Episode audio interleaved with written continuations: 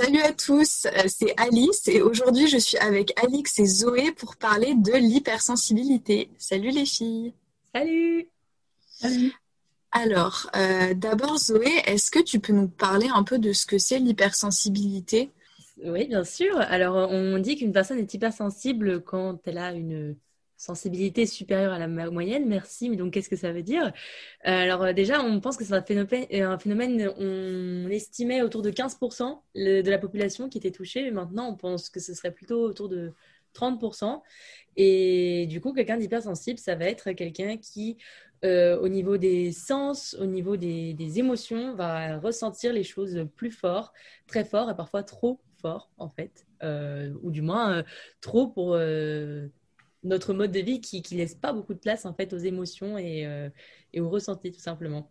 Donc euh, c'est souvent, ça peut être souvent vécu comme euh, un handicap, alors que on verra peut-être plus tard que c'est très loin d'en être un, mais mais voilà. Et on se rend compte aussi que ça, ça touche beaucoup de monde au final. Et la, la parole commence à se libérer un peu sur ce sujet. Euh, parce qu'avant, je pense qu'il y avait un peu euh, la sensation d'être bizarre, d'être anormal. Du coup, on n'en parlait pas. Mais en fait, c'est normal de ressentir des choses. En fait, sinon, on ne vivrait pas. Donc, euh, voilà. Bah, c'est vrai que aussi les émotions, ça peut être très vite vu comme quelque chose de mauvais, que ce soit pour euh, les femmes, on va dire qu'elles sont, dès qu'elles ressentent un peu trop de choses hystériques, ou pour les hommes, on va avoir tendance à les cacher. Euh, donc c'est bien que la parole se libère autour de tout ça. Et du coup, toi, Alix, euh, comment est-ce que tu pourrais décrire l'hypersensibilité? Comment tu le ressens? C'est un peu comme si on ressentait comme les autres, mais juste fois 100 à chaque fois. Par exemple, ils sont un peu tristes, bah nous, on va être très tristes. Ou dans un livre, j'avais vu une phrase qui disait juste en comparaison, pas vraiment exactement comme ça, mais que pour une personne normale, un, ami, ça va être un amoureux pour une personne hypersensible. Et un amoureux pour une personne normale, pour une personne hypersensible, ça va être Dieu. évidemment, on va pas euh, prier devant notre amoureux ou pour notre amoureux, ce genre de choses, mais dans le terme d'échelle euh, d'appréciation et d'intensité des, sentiments, c'est à peu près ça. Et je trouve que c'est une bonne euh, comparaison. Souvent, c'est ça. C'est juste, on vit comme les autres, mais fois 100, en fait. Surtout. Par exemple, dans la rue, une voiture qui passe, bon, bah, les gens entendre juste une voiture qui passe et nous, c'est comme si pour les autres, c'était un camion qui passait. Après, c'est pas un drame, hein, c'est juste que voilà, tout est multiplié par 100, autant pour, euh, enfin par 100 ou par 1000, peu importe, autant pour ce qui est positif que pour ce qui est négatif, que pour ce qui est neutre. Voilà. Oui, c'est vrai que tu as mentionné un point euh, qu'on n'a pas abordé avant, euh, qui est que l'hypersensibilité, c'est pas seulement pour tout ce qui est émotionnel, mais que ça peut être aussi pour ce qui touche à tous les autres sens. Donc ça va être euh, euh, au niveau euh, des, bah, du goût, du toucher, de l'odorat, etc., où tout va être décuplé. Et comme tu disais, les sons vont être multipliés et quelque chose qui peut sembler anodin pour la plupart des gens va se transformer en un bruit qui va devenir insupportable ou ce genre de choses. Oui, exactement. C'est on parle et c'est exactement ça et c'est souvent lié en fait. On parle beaucoup d'hypersensibilité face aux émotions, mais euh, mais voilà, l'hyperesthésie c'est aussi une caractéristique d'hypersensible en fait et c'est euh, et, oui, là, mais comme comme la moindre remarque va être interprétée comme une véritable remise en cause pour l'hypersensible aussi. En fait, c'est en fonction de comment lui ressent les choses et comment les choses viennent à lui. Euh, comment lui il va les, les interpréter aussi. Ça, ça prend des proportions énormes et c'est ça qui peut être handicapant quand on ne sait pas gérer. Tout à fait. Et du coup, euh, toi, Zoé, comment est-ce que tu vis l'hypersensibilité au quotidien? Alors euh, depuis récemment, euh, beaucoup mieux, beaucoup mieux, mais pas toujours bien encore, hein, parce que voilà, je considère que je suis un peu en formation, mais je l'ai souvent, bah, je l'ai souvent considéré comme un handicap. En fait, je me suis, j'ai toujours vu ça un peu comme un, entre guillemets motif d'exclusion parce que que ce soit juste une vanne ou juste un reproche ou que ou juste un compliment, je voyais que ça me touchait beaucoup, beaucoup beaucoup et ça prend des proportions et c'est quelque chose qui marque que je me souviens dans ma tête alors que les gens ont oublié la moitié des choses euh, qui m'ont dites alors que moi ça me ça me touche par exemple. Mais euh, donc voilà, parfois ça peut ça peut être handicapant parce que quand tu es touché, bah, un peu plus faible, plus vulnérable aussi. Mais, euh, mais ça permet aussi de comprendre les choses plus en profondeur, en fait. Ça permet de, de ressentir plus de choses, de comprendre euh, plus de choses. Et ce qui fait que je pense que les hypersensibles, c'est des personnes à qui on a plus envie de, de confier, par exemple, des choses. Euh, parce que c'est pas forcément qu'ils peuvent comprendre, mais du moins ressentir, parce que l'hypersensibilité, c'est aussi une grosse, grosse, grosse empathie. Ça, c'est vrai. C'est vrai, oui. L'empathie va être aussi plus forte et c'est vrai que pour certaines personnes, ça peut être handicapant justement enfin pas handicapant, mais en tout cas difficile de savoir aussi gérer les émotions des autres. Euh, je sais que c'est un truc euh, quand j'étais euh, petite où une fois j'avais été voir la psy et je lui avais dit oui quand j'aide quelqu'un je me mets à sa place et je veux absolument ressentir ce qu'il ressent pour pouvoir l'aider. Puis elle m'avait dit mais faut pas que tu fasses ça en fait parce que à ce moment-là tu t'es comme une éponge et tu tu absorbes toutes les émotions qu'elles soient positives ou négatives. Et il faut que tu apprennes à justement te prendre un peu de, recul et ne pas tout absorber. Sinon bah sinon ça, ça, fait un trop plein d'émotions. Déjà que nos émotions à nous sont très fortes, si en plus on absorbe tout ce que les autres euh, euh ont comme émotion, euh, ça devient difficile à gérer. Oui, il y a un apprentissage à chaque fois. C'est vrai, oui. Et du coup, euh, toi, Alix, comment est-ce que tu le vis, cette hypersensibilité? Bah, Ça va, plutôt bien. Enfin, j'ai aussi un entourage qui fait que ça va bien, pas mal d'amis, etc. Donc euh, ça va, j'ai aussi pas mal de personnes hypersensibles proches de moi, du coup forcément ça aide. Mais euh, comme Zoé, ça va mieux, euh, c'est plus récent, parce qu'avant c'était plus compliqué. déjà parce que bah faut un temps pour savoir ce que c'est, savoir ce que c'est en termes un peu théoriques de ce que ça fait dans le corps, etc. Mais savoir ce que c'est aussi pour soi personnellement. Après, voilà, c'est un peu comme un petit animal, faut l'adopter, quoi. Faut savoir s'en servir, savoir le gérer, mais une fois que l'apprentissage est un peu passé, ou en tout cas euh, assez entamé, euh, c'est beaucoup plus facile, c'est même agréable quelque part. Enfin, c'est, ça fait plaisir au final d'être hypersensible. Du coup, enfin, quand tu dis que ça fait plaisir, c'est dans quel sens? Bah, Personnellement, j'aime bien le fait de me dire que je suis hypersensible, que, que mes émotions sont euh, vraiment toujours à fond, etc. Et que j'ai un, large panel, je sais pas comment on dit, d'émotions j'aime bien euh, savoir euh, que, je peux bien comprendre les autres, euh, comprendre ce qu'ils ressentent, etc. Bah, je suis plutôt d'accord avec Alix sur ce, sur ce point-là. En fait, on se rend compte, quand on arrive à dresser ce petit animal, exactement, j'aime beaucoup cette métaphore, bah, ça devient une vraie richesse, en fait. Ça devient une richesse. C'est c'est un peu, j'ai envie de dire, c'est un peu comme les gens qui tiennent pas beaucoup l'alcool, hein, un petit verre et puis on est parti dans une. enfin voilà, c'est une petite dose, un petit truc et puis toi, tu, tu ressens beaucoup. moi, je trouve ça, je trouve ça pratique en fait. Super. Et euh, du coup, d'un autre côté, le côté un peu moins euh, positif, mais euh, qu'est-ce que tu dirais qui est difficile quand on est hypersensible, Alix? Peut-être justement la phase de le moment où l'animal il est sauvage et on ne sait pas trop comment l'apprivoiser. personnellement, c'est pas forcément ça. C'est surtout que souvent les autres personnes, enfin nos, nos, émotions, ne vont pas considérer comme étant des émotions valides on va dire oh mais de toute façon euh, elle est hypersensible.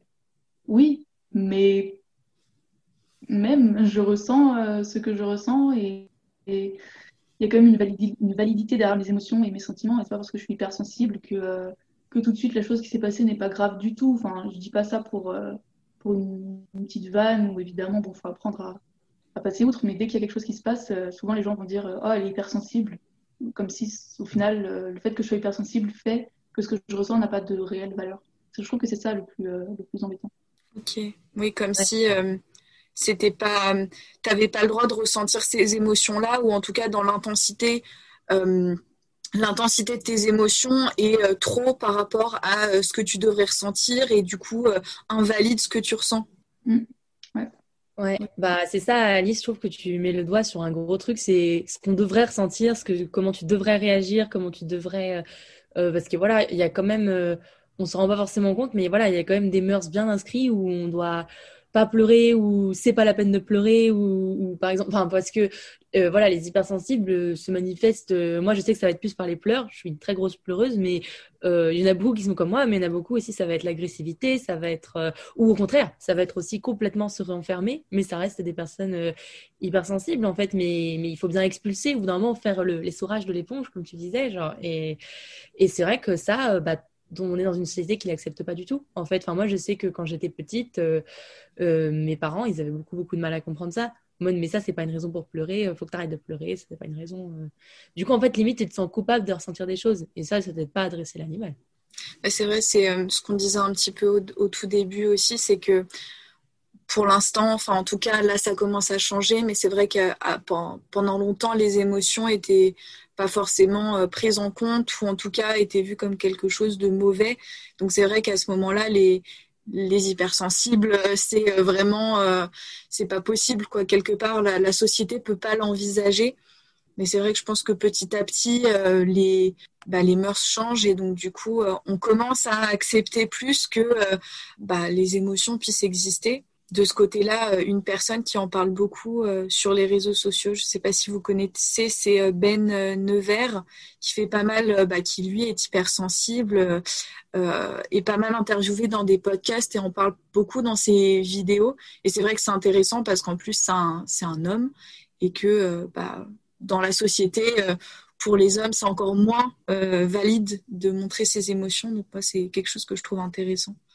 Ouais, d'autant plus, bah, si je peux rebondir sur ça aussi, il y a Maurice Barthélémy qui a sorti son livre récemment aussi, qui est donc un auteur, euh, comédien, euh, réalisateur que j'apprécie beaucoup, euh, fort comme un hypersensible, donc il y a un témoignage que j'ai pas encore lu, du coup je l'ai reçu là, je vais le chercher tout à l'heure, donc je l'ai pas encore lu, mais mais je pense que oui, c'est intéressant que la, parole se libère, se libère aussi au niveau des hommes, parce que j'imagine que pour eux c'est entre guillemets encore plus dur, parce que voilà, un homme qui pleure, c'est un homme faible, c'est un homme et ouais, c'est un homme qui, qui, qui, ne fait pas ses charges d'homme, qui ne répond pas à la case de la virilité, et que voilà, qui est un petit peu stupide et qui, je pense, pourrait être totalement remise en cause aujourd'hui.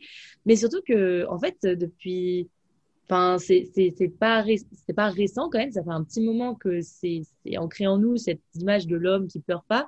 Mais mais en fait, euh, par exemple, Achille dans dans la mythologie grecque, euh, enfin tout le monde connaît l'histoire du talon d'Achille. Euh, c'était un, héros avec des émotions en fait. Selon Homère, c'était c'est des drames et c'est un homme qui pleure, c'est un homme qui et, c'est ça les qualités du héros aussi en fait. Et ça ça a changé en fait plutôt après. Plus euh, c'est notamment Platon qui trouvait que c'était pas très très classe en fait que, que le héros il pleure. Mais euh, voilà, comme quoi même les plus grands font des erreurs.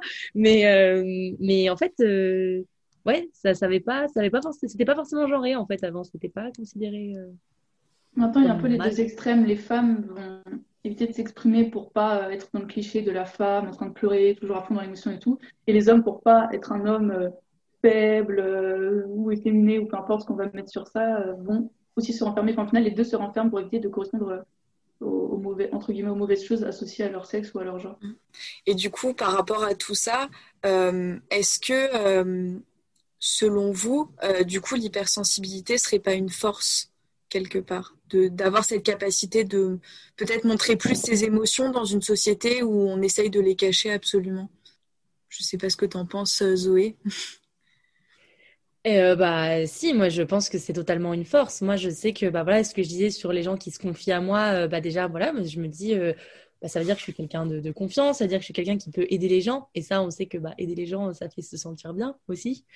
ouais, le fait que je puisse voilà, sans forcément toujours comprendre, mais juste ressentir ces choses, bah déjà, moi, ça me fait juste me sentir vivante, en fait. Et ça, c'est le, truc qu'on cherche tous. Je pense que c'est pour ça qu'à tous, à tous à notre échelle, on cherche à ressentir des choses et juste le chercher à les ressentir, sentir cette bouffée d'émotions qui, qui, parfois peut, que, peut venir te bouffer ou justement te mettre dans un état aussi plus. Ouais, un peu. Ça te met un peu hors du temps aussi. Ça moi, j'aime bien ressentir. Euh, quand j'ai mes vagues d'émotions, euh, qui ça mélange plein de choses et j'aime bien venir les analyser, j'aime bien m'analyser, savoir, euh, voilà, parce que je suis plutôt curieuse, mais c'est, ça force à se remettre beaucoup en question et à vraiment euh, s'introspecter. Et ça, c'est ce que les gens font pas assez, je pense. C'est vraiment chercher la petite bête et, et classer un peu tout ça pour, pour que ce soit moins le bordel, quoi. Et plus savoir comment réagir et comment et savoir qu'est-ce qui me qu'est-ce qui me met dans ces états-là, tout ça. Bon, ça c'est la psychothérapie qui me l'a appris, hein, clairement, mais, euh, voilà. C'est le fait que je sois hypersensible et que j'ai dû m'adapter en fait à ça qui me fait que j'ai des automatismes en fait maintenant. Un peu euh, comme euh, la fable avec le chêne et le roseau, quoi. Genre on pense qu'il vaut mieux être le chêne, etc. Mais à la moindre, au moindre gros truc qui se passe dans notre vie, bah on, on tombe, quoi. Genre on ne sait pas, on sait pas comment faire, on se connaît pas. Donc on ne sait pas comment réagir. Au final, on tombe beaucoup plus bas que si on se connaissait mieux, si on avait mieux cherché à travers nos émotions. Et euh, aussi, souvent, on associe, le mot de vulnérabilité à ça, au fait de montrer ses émotions, etc. Mais je pense que les gens ont du mal à comprendre que c'est pas parce qu'on est vulnérable que euh, on va laisser tout et n'importe quoi euh, nous arriver. On peut montrer de la vulnérabilité envers les personnes en qui on a confiance envers nous-mêmes, etc. Mais ça ne veut pas dire que si y a quelqu'un de toxique dans notre entourage, on va lui dire oh bah viens, viens, moi je suis vulnérable, donc viens pourrir ma vie. Pas du tout. C'est on choisit aussi où est-ce qu'on montre nos émotions, comment on les montre à quel moment, etc. exactement, et on sent en fait aussi, je pense que, enfin moi, c'est vrai que ça m'a ça, ça toujours euh, touché parce que j'ai enfin, les, les, personnes toxiques ou les relations toxiques que les gens peuvent avoir, moi c'est quelque chose que j'ai jamais eu parce que je sais pas toi du coup Alix, mais en tout cas c'est quelque chose que je peux sentir aussi un peu en fait, genre j'ai l'impression que je j'arrive à, à, vouloir connaître les gens un peu plus en profondeur, ce qui fait que vraiment je suis jamais tombée sur quelqu'un de toxique qui me fait des coups bas ou jamais me suis jamais sentie trahie. Ou pour ma part en tout cas. Parce que souvent, euh, vu que je, ne sais pas, j'ai peut-être des sensibilités aussi là, bah, j'ai pas eu de, mauvaises surprises, on va dire. Bah, moi, souvent, je me suis, quand, quand je me connaissais pas bien euh, sur ça, j'avais moi-même des comportements toxiques, ce qui faisait que forcément j'attirais euh, des comportements toxiques à moi. Surtout le triangle sauveur, bourreau et victime, j'étais bien enfoncée dedans. Mais, mais, mais du coup, forcément, le fait d'apprendre à connaître et d'autres parts de ma personnalité a fait que maintenant je sais déjà repérer ce type de comportement chez les autres et chez moi. Et du coup, au final, bah, je pense que si j'avais pas essayé de, de, faire ressortir tout ça, j'aurais jamais su et euh, j'aurais encore euh, des relations qui me font souffrir. C'est vrai, je pense c'est ce que vous disiez toutes les deux. Euh, c'est qu'effectivement, comme, bah, comme on a beaucoup d'émotions, on est obligé un peu d'être dans cette introspection et d'essayer de comprendre chez nous comment ça marche, comment est-ce qu'on peut éviter d'entrer dans effectivement dans quelque chose de toxique avec nos propres émotions parce que je pense que ça peut arriver à tout le monde aussi d'être dans des périodes où ça va pas. Et donc euh, on laisse ces émotions là euh, bah, prendre le dessus. Euh, moi je sais que ça m'est arrivé à un, moment de ma vie et c'était difficile mais en même temps comme j'ai eu pris ce temps d'introspection ça m'a permis de bah, de revenir plus forte et de comprendre encore plus après euh, qu'est-ce qui avait été euh, toxique pour euh, aller dans quelque chose de meilleur. Et c'est vrai que du coup, c'est des, des, processus et des, des, des choses qu'on voit chez les autres. et des fois, enfin, ça, bah, ça nous permet de les aider aussi, tout en évitant d'entrer effectivement dans des, dans des schémas toxiques, des choses comme ça. C'est ça, en fait, je pense qu'à force d'être submergé par la vague d'émotions, on finit par plus en avoir peur en fait aussi à la fin. On n'a plus peur de nos émotions et, et ça aussi c'est un gros avantage par rapport aux personnes qui se renferment, qui ne préfèrent faire l'autruche quoi que de ne pas voir. Euh. Ça c'est un avantage. Ça rend mm. plus fort comme tu disais. Et du coup, euh, Alix, est-ce que toi, tu aurais quelques conseils euh, à donner pour mieux vivre justement cette hypersensibilité? Bah Justement, plus on va essayer de l'enfouir, et de la cacher, pire ça va être parce qu'au final, les émotions arriveront quand même, euh, qu'on le veuille ou non. Parce que, enfin, personnellement, je connais personne qui ait le contrôle sur ses hormones et ce genre de choses. Et euh, donc, plus on va essayer de l'enfouir, plus ça va grossir sous la terre. Et ça, on peut prendre, je sais pas, l'image du volcan, par exemple, ça va un peu faire ça. Et au final, ça sera pire. Alors que si on les accepte, au début, euh, bon, évidemment, ça va être difficile parce que c'est pas inné, c'est pas quelque chose qu'on nous apprend depuis qu'on est petit. Donc, il y aura des difficultés. Mais euh, après, ça ira de mieux en mieux. Au final, on, gérera tout ça et on se connaîtra bien. Et ça, ça, ça nous favorise, enfin, comment dire, ça va nous, avantager dans certaines situations, par exemple. Alors que si on essaye de l'enfouir, de le cacher, ben, en fait, ça va être pire. Surtout si on arrive à très bien le faire, le jour où ça va ressortir, ça va être, bah, ça peut être euh, comme des gens qui font des burn-out. Il y, en a, il y a certaines personnes, c'est à cause de ça. Et bon, personnellement, je pense que c'est mieux de, de, galérer un peu pendant un an et demi à bien se connaître après avoir une, une vie stable, enfin euh, tranquille à ce niveau-là, plutôt que d'avoir un, burn-out à 30 ans et euh, de rester 6 mois à l'hôpital. Oui, je suis assez d'accord avec ça. Je pense que c'est peut-être quelque chose qu'on ne nous apprend pas aussi assez à faire euh, bah, à l'école, par exemple. mais c'est vrai que de, d'enfouir ça au plus profond de nous à un moment ou à un autre ça va ça va ressortir il va y avoir toute cette pression à, l'intérieur qui va qui va exploser comme tu disais avec le volcan ça fait plus de mal que de bien, je pense, euh, sur le long terme. C'est ça, mais après, j'ai envie de dire, euh, aujourd'hui, ça commence vraiment à progresser. Je le vois, j'ai ma, maman qui est institutrice et je vois qu'il y a beaucoup plus de travail sur les émotions qui est fait. enfin, moi, personnellement, on n'en a jamais parlé quand j'étais petite. Genre, l'hypersensibilité, c'était quelque chose que je connaissais pas. Donc, euh, c'est vrai que maintenant, savoir qu'il y a un mot, savoir qu'on n'est pas tout seul, bah, moi, ça m'a aidé aussi de me dire, je ne suis pas toute seule à ressentir les choses très, très fort. c'est cool. Et de discuter avec les gens et de peut-être me mettre cette étiquette, mais je vois pas ça vraiment comme une étiquette en mode je suis fichée comme ça, mais je vois plutôt comme ça, comme un, un, lien d'appartenance, en fait, à une communauté de gens comme moi. Et même si, on, voilà, comme j'ai dit, il y a différents types d'hypersensibilité aussi. Mais, euh, mais on a on a tous ce, truc de ressentir les choses très très fort et, le fait que maintenant on parle, enfin là j'ai vu qu'il y a un joli euh, album pour les enfants qui est sorti qui s'appelle la, grande sensibilité d'Ulysse. J'ai vu les illustrations sont magnifiques euh, et c'est destiné vraiment pour les tout petits enfants. Et euh, bah, ça m'a vachement touchée parce que je me suis dit j'aurais adoré avoir ça en fait. Me dire que mes émotions c'est normal qu'elles prennent de la place qu'il faut apprendre à les gérer que c'est un vrai travail en soi en fait et, euh, et il ne faut pas avoir peur de faire ce travail et de dire à la fin, bah oui, je suis fière d'être hypersensible, je suis fière de ce que je suis. Quoi. Oui, puis aussi, euh, on peut être par exemple hypersensible et introverti. Euh, y a pas, quand on dit d'exprimer ses émotions, c'est pas forcément les exprimer au grand public devant 10 personnes dont on est un peu proche, mais pas forcément. C'est aussi envers soi, surtout, parce qu'on les ressent à l'intérieur, donc il faut d'abord les offrir à soi, je sais pas, ne pas les juger et reconnaître qu'on ressent ça, même tout seul dans sa chambre à midi devant des pâtes, quoi. Enfin, genre, euh, juste se dire, je ressens ça, bon, bah, ok, euh, j'ai le droit, et euh, pourquoi, et qu'est-ce que ça me fait, et est-ce que j'aimerais travailler dessus, est-ce que je veux que ça arrive plus souvent, moins souvent, pas forcément, c'est pas obligé que ça soit devant d'autres personnes. oui. Tu as bien raison de, de dire ça, parce que c'est vrai que les émotions, ça peut être en même temps quelque chose de, bah, de très privé et c'est pas obligatoire que, enfin, on n'est pas obligé d'extérioriser ça à beaucoup de monde.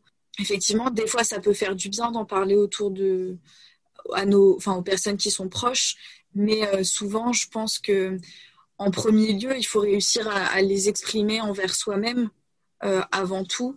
Et je pense que c'est ça qui est le plus difficile des fois pour certaines personnes, c'est justement d'accepter ça envers soi-même euh, et de, de, creuser justement pour essayer de comprendre plus en profondeur. Donc je pense c'est quelque chose qui se fait par étapes. Comme tu dis, euh, on n'a pas besoin tout de suite de déballer euh, tout, euh, tout ce qu'on ressent d'un coup et, et se mettre le nez dedans directement. Je pense que petit à petit, c'est dès qu'on ressent quelque chose, essayer de, de, comprendre pourquoi ou, ou peut-être de laisser passer si c'est pas le moment et si on n'a pas envie de ressentir ça à ce moment-là. Mais c'est au moins de, de se poser les, les, les, questions en fait. Bah, du coup, je sais pas si vous aviez quelque chose à, ajouter euh? Euh, bah, moi, il y a un podcast que j'aime beaucoup euh, qui s'appelle Émotion. Enfin, c'est sur, disponible sur Spotify.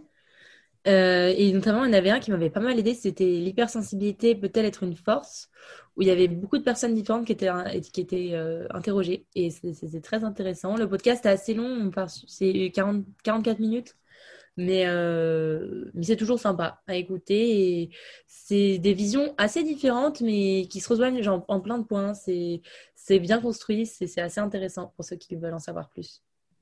Alix, est-ce que tu as des, des, des, des, des euh, bah, références ou des moi, choses Moi, j'avais juste lu un livre euh, sur le haut potentiel et du coup, ça parlait de l'hypersensibilité aussi, mais sinon, j'ai pas trop, j'avoue que j'ai pas trop cherché avec des supports extérieurs. J'ai plus cherché dans la méditation, des trucs comme ça, euh, ou dans le fait d'écrire aussi. Je n'ai pas spécialement lu de livres. Euh. mais je pense que c'est parce que j'ai eu la chance avec ma famille d'avoir. Euh, il n'y a pas de, trop de tabous sur les émotions, etc. Donc je pense aussi que c'est pour ça. j'ai eu la chance d'être bien entourée à ce niveau-là. Mmh. Après, c'est vrai, comme tu dis, ça peut être une option d'écrire, euh, de faire de la méditation, de faire euh, des choses comme ça euh, pour peut-être aider justement à se mettre face à ses émotions. Donc, bah, c'est chouette. Ça, c'est vrai que c'est souvent une caractéristique que je remarque parce que je, connais des hypersensibles introvertis, extravertis. Enfin, il y a vraiment plein de personnalités différentes, mais ce que je retrouve, c'est un beaucoup d'intérêt pour tout ce qui est art, esthétique et spiritualité, en fait, aussi beaucoup. tout ce qui est.